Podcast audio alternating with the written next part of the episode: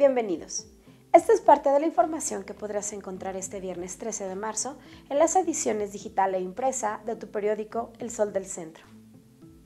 Este jueves, gasolineras de Aguascalientes amanecieron con reducciones de hasta 5.91 puntos porcentuales en el precio de los combustibles. Si bien esta situación no fue generalizada, usuarios reportaron estaciones de servicio que ofrecieron el litro de gasolina regular hasta en 18.79 pesos, luego que al arranque del presente año se ofrecía en 19 pesos con 97 centavos. En cuanto a la gasolina premium, el menor precio reportado para Aguascalientes este jueves a través de la Comisión Reguladora de Energía fue de 18 pesos con 99 centavos el litro contra 21.28 pesos en que se cotizaba al inicio del 2020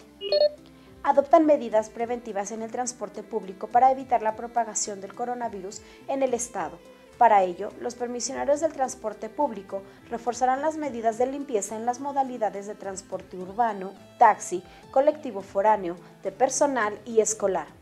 Gustavo Gutiérrez de la Torre, encargado de la Coordinación General de Movilidad, informó que han girado instrucciones a choferes y transportistas para fortalecer la limpieza en sus unidades, así como a desinfectar asientos, pasamanos, tubos y cualquier superficie de uso común. Como muestra del respaldo a su labor, la alcaldesa Tere Jiménez entregó reconocimientos a los locatarios de mayor antigüedad del tradicional mercado Jesús Terán Peredo.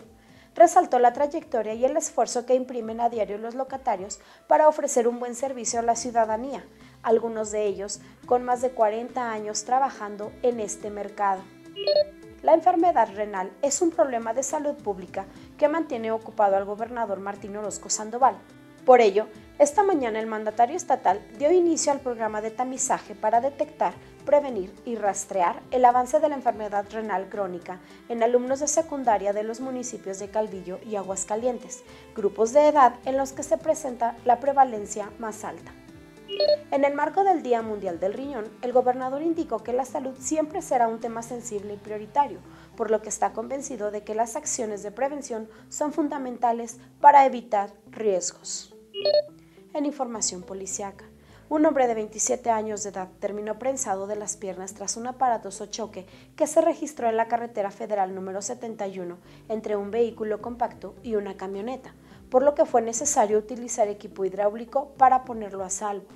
Los hechos, que se reportaron al número de emergencias 911, tuvieron lugar en la carretera señalada a la altura de la comunidad de Las Ánimas, en el municipio de Pabellón de Arteaga, hasta donde se trasladaron los cuerpos de emergencia. En los deportes se llevó a cabo la inauguración de la tercera edición del torneo Interfiliales 2020 de Necaxa en el Estadio Victoria, donde los participantes desfilaron por la cancha y escucharon las palabras de los organizadores que los motivaron a dar lo mejor de sí y sobre todo a disfrutar de este gran certamen. Durante el evento protocolario, Mauricio Malacara, director de la Escuela de Fútbol Necaxa, dio la bienvenida a las filiales que compiten desde este jueves y que buscarán alzarse con el trofeo en categorías desde 2002 y hasta 2013. Conoce al detalle de esta y mucha más información en las ediciones digital impresa del periódico El Sol del Centro de este viernes 13 de marzo.